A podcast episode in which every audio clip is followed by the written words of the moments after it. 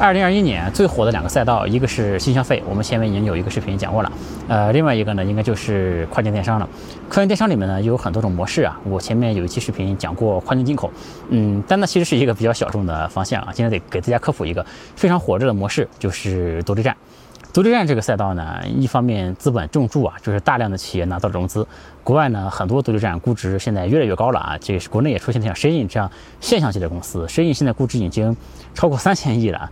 这个我们不说独立站啊，就说那些给服务是那个给独立站做服务的那些公司啊，相当于独立站是淘金的，他们是卖水的，对吧？就是那些做 ERP 做 SaaS 的啊，他们这个今年融资过亿美金的也有十家左右了，应该是啊，非常的火热，真的是啊。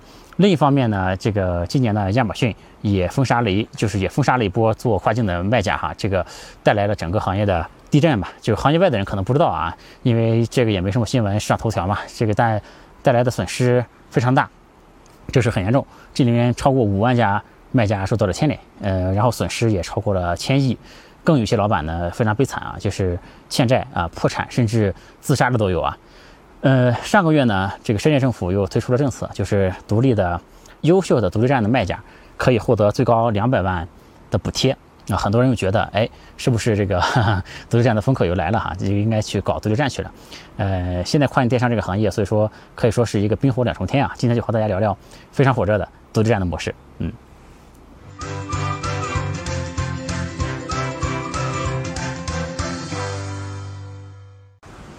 有趣的灵魂聊科技人文，我是李自然。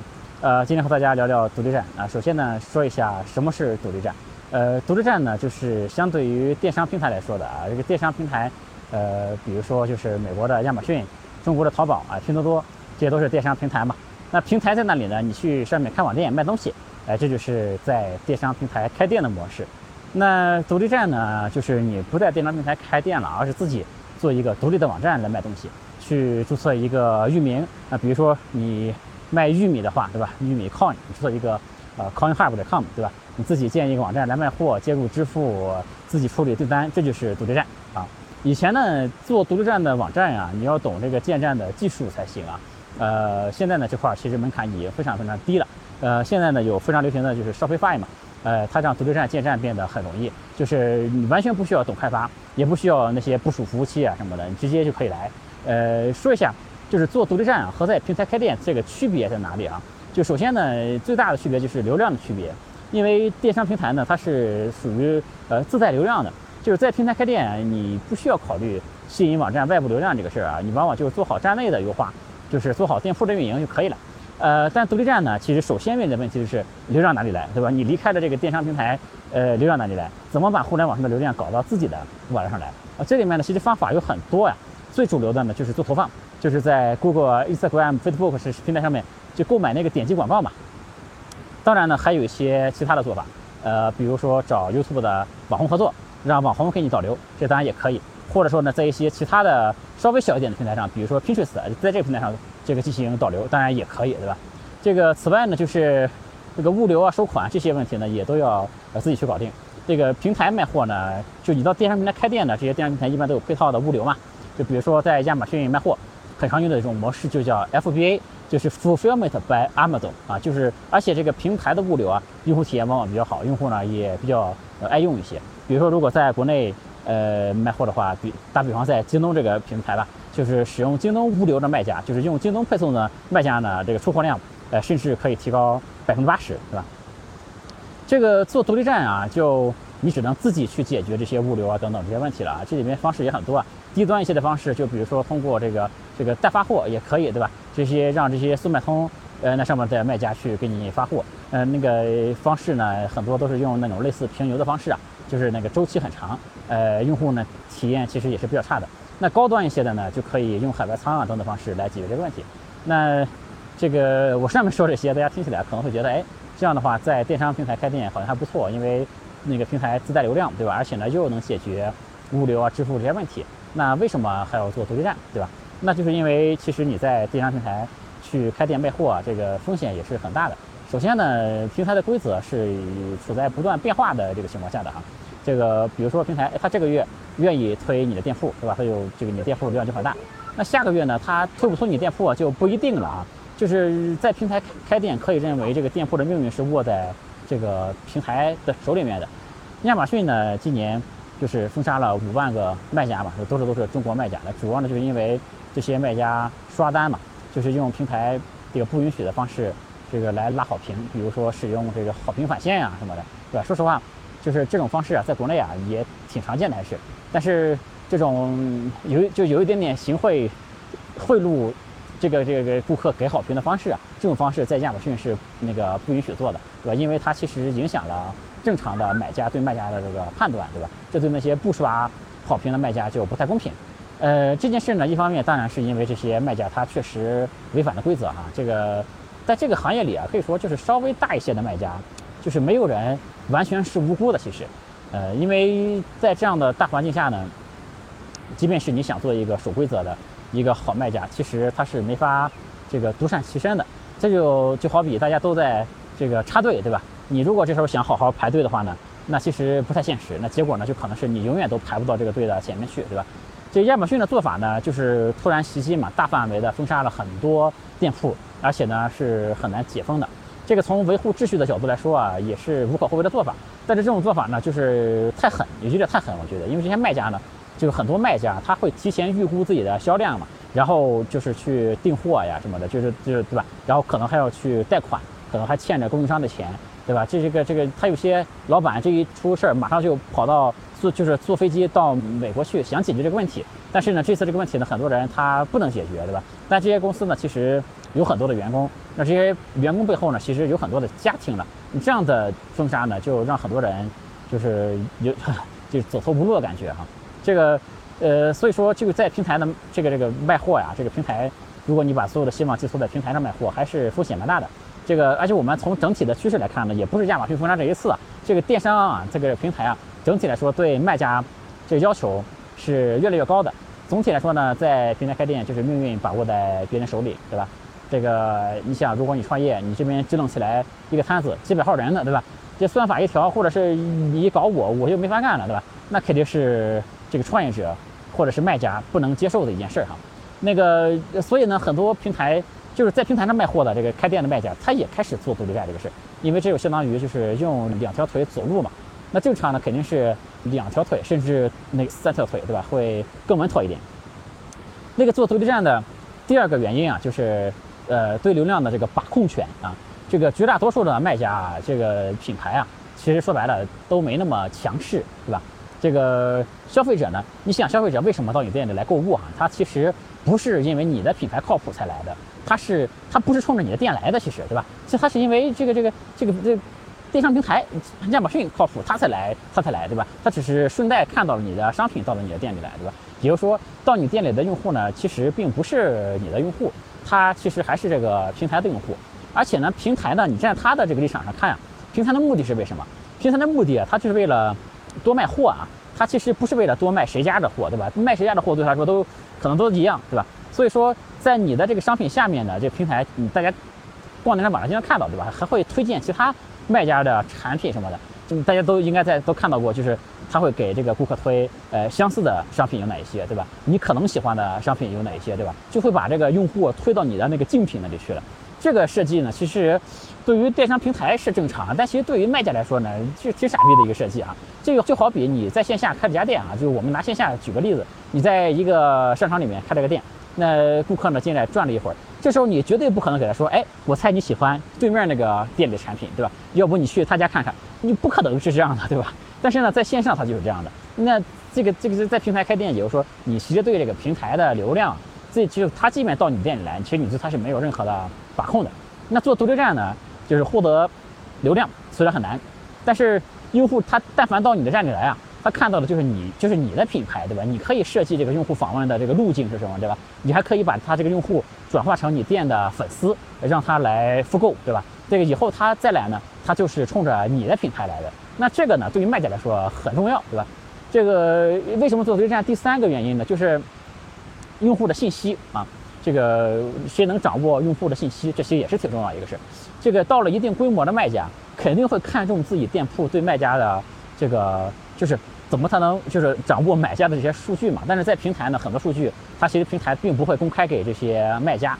这个这其实这其实就限制了卖家就自己直接连接顾客的这种能力，而独立站呢，就是用户他提供的所有的数据都是在你的站上提供的嘛，对吧？他所有在站点上的这个行为，卖家都是可以去把握的哈。就是有一个非常确定的趋势，就是未来啊，所有的呃品牌在未来都应该是一家数据公司啊。呃，我前面说的这些呢，就是做必须做独立站的理由啊。这个现在我们再说一下，就是做独立站啊，那个现在做独立站有哪些优势哈？就是第一呢，现在独立站这个大行业啊，我们看到它受到这个疫情和多方面的这个这个这个因素的影响吧，它整体这个行业它是在一个增长期的。虽然不敢说有多大的红利哈，但整体这个独立站的规模一直在涨。呃，而且呢，海外用户其实也一直有用独立站的传统。这个呢和国内情况不太一样，因为中国啊，它就这么几个电商网站哈，淘宝、京东、拼多多就这么几个。但是在美国呢，有很多垂类的这种电商网站，很多垂直的品类啊，很多品牌都自己有店呀，就大家都有这个生存的空间。海外用户呢也更接受，就是他可以到一个品牌的独立站上去买商品啊，他们就有这个习惯嘛。那第二个做独立站的优势呢是。其实现在独立站那个，我我们前面说门槛很低啊。我们前面说了这个建站门槛很低，不再需要懂技术什么的，对吧？但其实呢，它不光是建站门槛低啊，在各方面这个成本都很低，从运营到这个测试什么成本都很低啊。就比如说这个这个在收费饭上，首先说这个建站，对吧？你建这么一个独立站，这个在收费饭上开个店，这个成本几乎可以忽略不计。然后呢，运营人员的话呢，其实如果你想搞这个小规模的试一下，对吧？那其实两三个人一两条枪，对吧？那就可以开始干了。呃，你把网站搭起来，然后运营人员配好之后呢，你就需要买流量来测试你的货好不好卖，对吧？但买流量这测试成本、试错成本也很低啊。你甚至可以就是投一天广告试试看，对吧？你投一天广告，看我能不能回本，对吧？看看这个可能也就花个这最少啊，可能花个几百美金，你就能测出这一个品好不好卖了，对吧？如果它好卖的，你就继续投；不好卖的，你把它停了就完了，对吧？那或者是你再去调整它都可以。所以说呢，它整个的成本和风险都是非常的可控，对吧？然后现在这些平台的广告系统呢也比较成熟了，不像前些年啊，前些年呢就是做广告投放是一个门槛特别高的一个事儿，呃，投放水平的差距呢，呃，几乎是决定生死的差距，就两个卖家别的都一样，有一个人特别会投放，有一个卖家呢不太会投，对吧？那这个会投的卖家呢可能特别赚钱，不会投的卖家可能活不下去。但现在呢，就当然投放也有高手啊，但其实广告平台越来越成熟，普通人呢也可以试着去操作了。呃，多说两句，就是现在呢，其实独立站还有一个这个好处，就是这个独立站人才的招聘呢，其实比以前还是呃比前几年还是容易了很多，因为前几年呢会独立站人很少，那那个现在呢多了很多，起码有一些比较标准的岗位了嘛。但是呢，现在独立站做的人多啊，这个人才需求一直是有一个巨大的缺口的，估计在未来的几年呢都会有这个巨大的缺口在，因为现在独立站发展很快，哎，这里这些公司里面呢，其实有大量的高薪职位的这种缺口。呃，现在呢，其实有很多大公司，就是包括互联网公司，也包括传统公司的高管吧，他就跳槽到新兴的这些做品牌的独立站公司去了。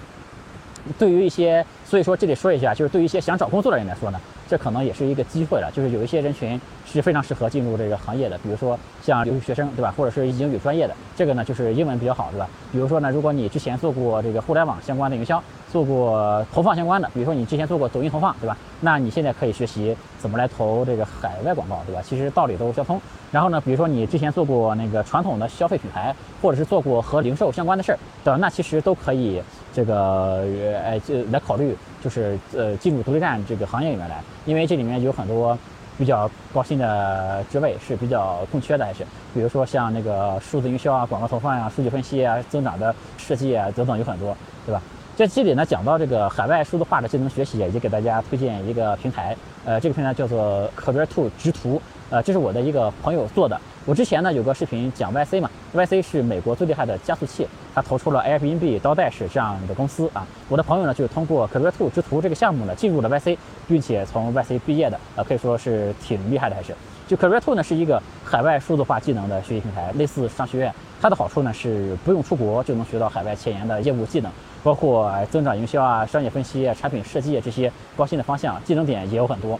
呃，比如这个独立站运营呃需要的 Google、Facebook 的效果效果广告的投放，还有电商网站需要的数据分析，还有为了提升销量的增长设计等等啊，这些课程 Career Two 都有覆盖，都是行业里面的实操的技能啊。呃，我们回来说独立站的第三个优势哈，就是就是做独立站的第三个优势，就是独立站的现在呢就是它的上限太高了，可以说，呃，我们前面说 Shein 这家公司啊，它估值是三千个亿嘛，就很夸张，就是 the sky's the limit，对吧？就是上升的空间可以说无限的。那独立站呢，可以说它是一个下限很低，上限呢很高，而且呢就是做起来很灵活，对吧？就其实你怎么引怎么去做引流都可以，卖什么东西也都可以，可以说是这个打法很多元的也是。这里面呢，就是最初级的卖卖家呢，可能都没有货源啊，他就是把那个速卖通的产品，就是上架去卖，相当于做一个中间商，对吧？让那个呃速卖通的卖家发货可以了就。这种产品呢，通常来说质量呢就没有什么保证的，更谈不上品牌什么的。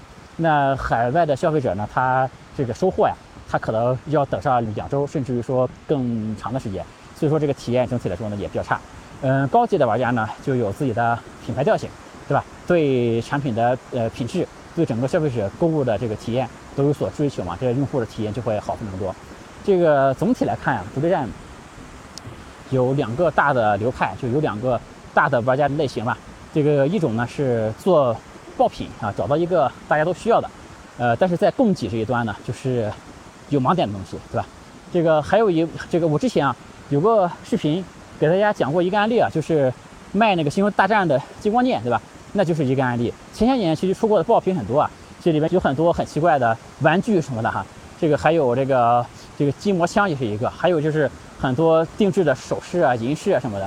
另外就是一些特殊的石头啊，这个水晶石啊，它沾点那种西方神秘主义色彩的那种东西啊。其实这些东西都成为过这个红火一时的爆品嘛。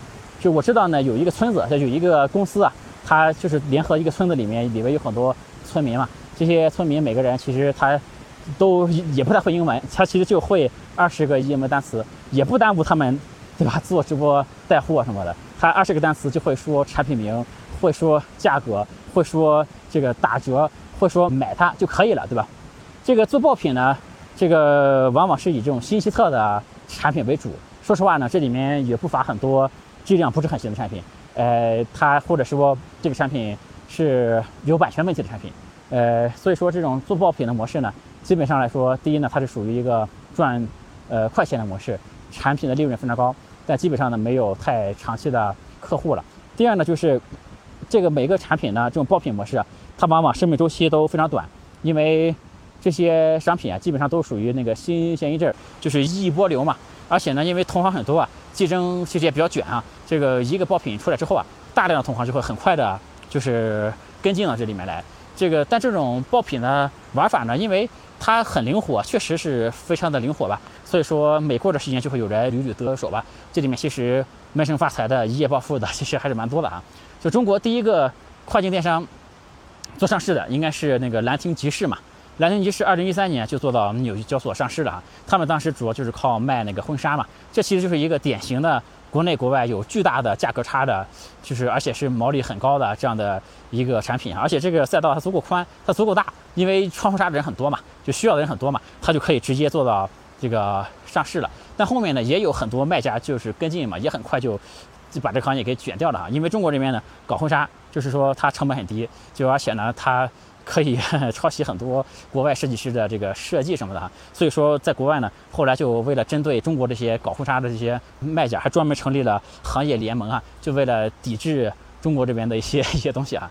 这个这前面就说的是做爆品的这个模式啊，和做爆品这个对应的呢，就另一种玩法呢，就是做这个品牌。说那我看一下地图哈，别走的我不知道去哪了。OK OK。刚才说到什么地方？就是做品牌，就是另外一种玩法呢，就是做品牌啊。这个中国其实最早做独立站的一些这个卖家，他有很多人他喜欢就是把这个货上的比较全，就他这个店里多上一些货，对吧？他觉得这样就能卖的比较多。但是到后来呢，就发现啊，这个西方他们的用户呢，其实并不喜欢这种商品太杂的网站，因为人家来独立站呢，要的就是这种品质或者是一种专业吧，或者是独特的感觉。就是如果你什么都卖的话呢，那我干嘛不去这个大卖场买，对吧？所以说呢，独立站这个事儿呢，如果做品牌啊，就是呃创新，还有就是品质感，这些都是很重要的事儿。这个有个术语呢，叫做 DTC 嘛，应该是中国人发明的一个术语，就是 Direct to Customer 啊，或者是 Consumer 这个词，Consumer 这个词啊，我也具体我也不清楚是哪个词哈，其实就是跳过。中间的环节，就是品牌方呢直接把生产出来的商品卖给这个消费者嘛。这个我个人觉得呢，其实这个品牌独立站啊，它最重要的一个指标就是复购，因为用户会不会不断的这个回来买，对吧？如果用户呢他经常回来买的话呢，那他就是你的忠实的客户嘛。那你前端获得流量的成本呢就会越来越低，相当于对吧？那如果呢有一天你在你停止了投放之后啊，用户他还这个不断的回来下单的话，那这个就相当于是你沉淀下来的品牌的价值，对吧？我觉得就是说，在你停了广告之后，用户还回来买的那个就是品牌的价值，不是说这个广告投放我一停就没人再买了，对吧？就我觉得这个就是品牌嘛，它品牌不是说你搞一个 logo 对吧，设计一下，把包装比较好看，这个就叫品牌哈。那个那个呢，最多我觉得算一个标签儿哈，它就是一个 label 对吧？它不是一个品牌。有很多人他不断的去模仿超爆款，那是成为不了一个品牌的，对吧？我其实是一个对产品有一定执念的一个人，就我觉得其实还是需要这种不断的创新的能力，对吧？因为你其实有没有用心的在做这个产品啊？这个有没有不断的给用户他们想要的东西，甚至是给用户一些。那个惊喜的感觉，对吧？我觉得这个用户他肯定是可以感知得出来的。还有呢，就是嗯，做这个做这个独立站，就是做往品牌这方向做，还有一个很重要的事儿，就是呃对供应链的把控。我觉得这是很重要的一个事儿，很关键。这是一个品牌能够做的比较持久的一个基础啊。就是否则呢，你这个品牌做的再大呢，都是飘在空中的，就没有什么根基的感觉。就是太多人啊，现在想搞这个左手小倒右手的事儿啊，就真正死磕供应链的不是很多。就有很多人就找一个随便找个厂代工一下什么的，他其实他不是他不是他自己的东西啊。当时那个安克尔的创始人，这个回到国内之后开始死磕供应链嘛，我们事后再看呢，效果挺好的还是。这个前段时间就是在国内有一个很有名的做消费的品牌，就估值也特别特别高。它其实呢，这个这个这个产品啊，是在日本的一个生产线上，也是那种类似代工产出来的。那前段时间呢，那日方不给他合作了。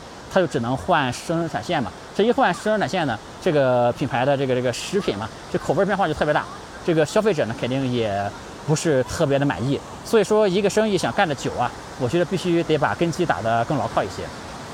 然后呢，就是不断的去优化各种的细节了，其实需要的综合能力非常高，每一个环节呢都需要精细化的运营。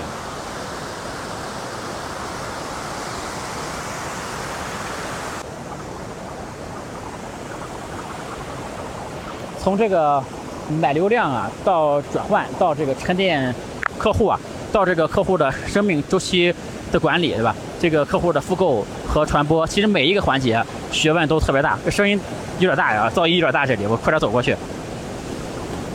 所以呢，独立站啊，其实是一个门槛很低，但是呢上限很高，而且呢易学难精的一个事儿哈。就如果我们以一个更高的视角来看呢。它其实独立站，我觉得它并不是一种独立的模式，它并不是一种独立存在的模式，它也只是做品牌的一种手段而已。因为我觉得这个品牌啊，它做大了之后啊，它这个这个品牌做大了，它一样它需要投这个线下广告，一样它需要在这个线下来开店才行。那这个如果是做到这个程度呢，其实那和那些那个传统品牌也没有太本质的区别，对吧？所以说。这个我们如果看这个美国的这个 DTC 公司的话，那些做的很不错的公司，它我们看这个，就如果基本上我们看美国整个 DTC 公司的大盘哈，这个从大盘子来看，它其实是有百分之四十的这个广告的费用是投在线下的，不是像很多人想象的做 DTC 主要就是在互联网上投广告，对吧？甚至这个传统的这个在电视上的广告也投的非常多。然后呢，还有就是呃，有很多 DTC 的品牌在线下开着店，对吧？就是呃有很多有我记得有好几个品牌，光在线下开店都开了上百家店了，对吧？就而且它一样要进驻这个线下的渠道才行，比如说像沃尔玛这样这样这样的渠道，做到最后呢，其实也需要进。所以说就是 DTC 也好啊，独立站也好，它只是做品牌的一个方式。就如果你想成为这个行业里面头部的这个玩家的话呢，最终呢它其实是一个全方位的竞争了，就是其他品牌会的你都要付才行。最后说几个我的思考哈，就是独立站呢。其实像我们团队也有搞，但我们那个规模不是很大啊，基本上是小打小闹，主要就是在学习和尝试。所以说呢，这个呃，我在这方面并不算一个独立站的高手啊，就是所以说我讲的也不应对啊。这主要给大家来来那个提供一些思路上的东西哈，就说一下独立站这个新的机会在什么地方。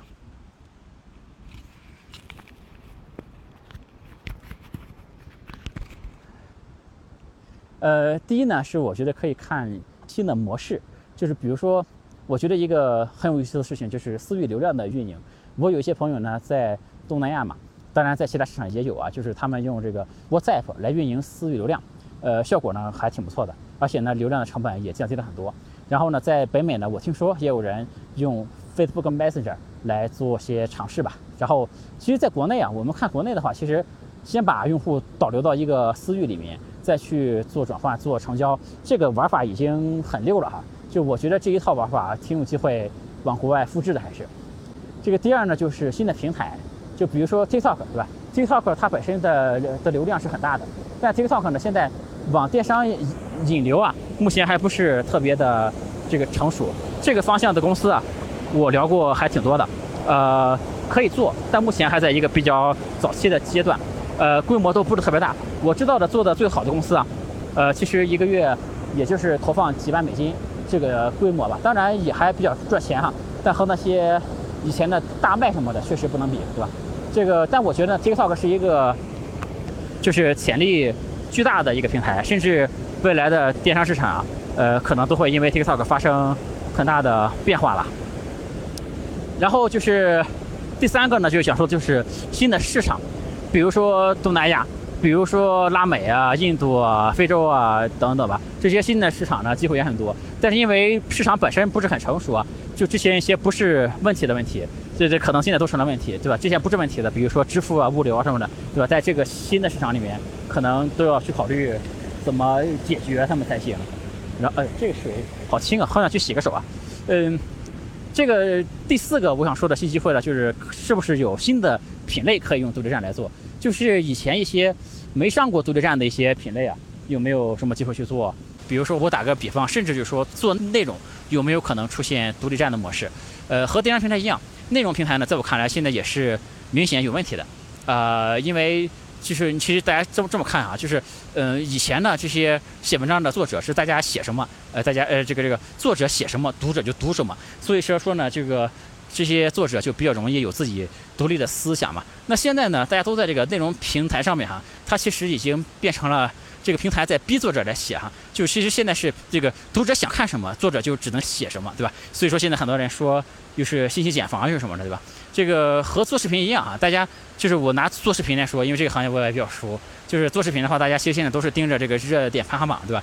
出什么热点就做什么样的选题，对吧？然后呢，大家呢选了一个题，再看这个舆论嘛。这个如果这个舆论都是骂一个人，对吧？那你也只能上去再踩上一脚，你不敢和这个舆论对着去干，对吧？因为你不这样干呢。就就是说，你就首先也很危险啊。再一个，你不这么干呢，你也没有流量，对吧？这个道理呢，其实你想想呢，它和电商平台就是是有点像的。就是说，这个平台啊，它就是一个 big brother，是吧？它就把控了这很多的东西啊。这个作者呢，就只能去适应这个平台才行。其实，在海外呢，就是 newsletter 这个模式也很成熟嘛。就是所以呢，有没有可能让这些作者自己去控制流量？做一个更独立的，算是内容独立站吧，这是也是有可能的一个方向啊。这内容也只是这个抛砖引玉啊。我觉得其实还是有很多，呃，品类是可以没上过独立站的，将来是可以通过独立站的方式来做的。呃，今天呢聊独立站就聊就聊到这儿哈。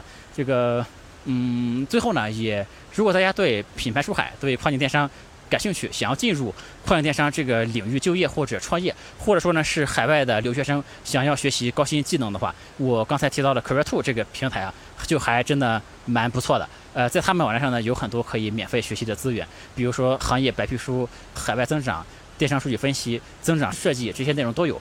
呃，通过看 Career Two 的内容呢，也给我带来了很多呃对于海外的。最新的了解和洞察，那对这个感兴趣呢，可以到他们的官网去免费下载这些白皮书，地址呢我会放在评论区。啊，有趣的灵魂聊快人玩，我是李自然。今天这个电商网站，呃，这个独立站的模式就和大家聊到这里，我们下次再见，拜拜。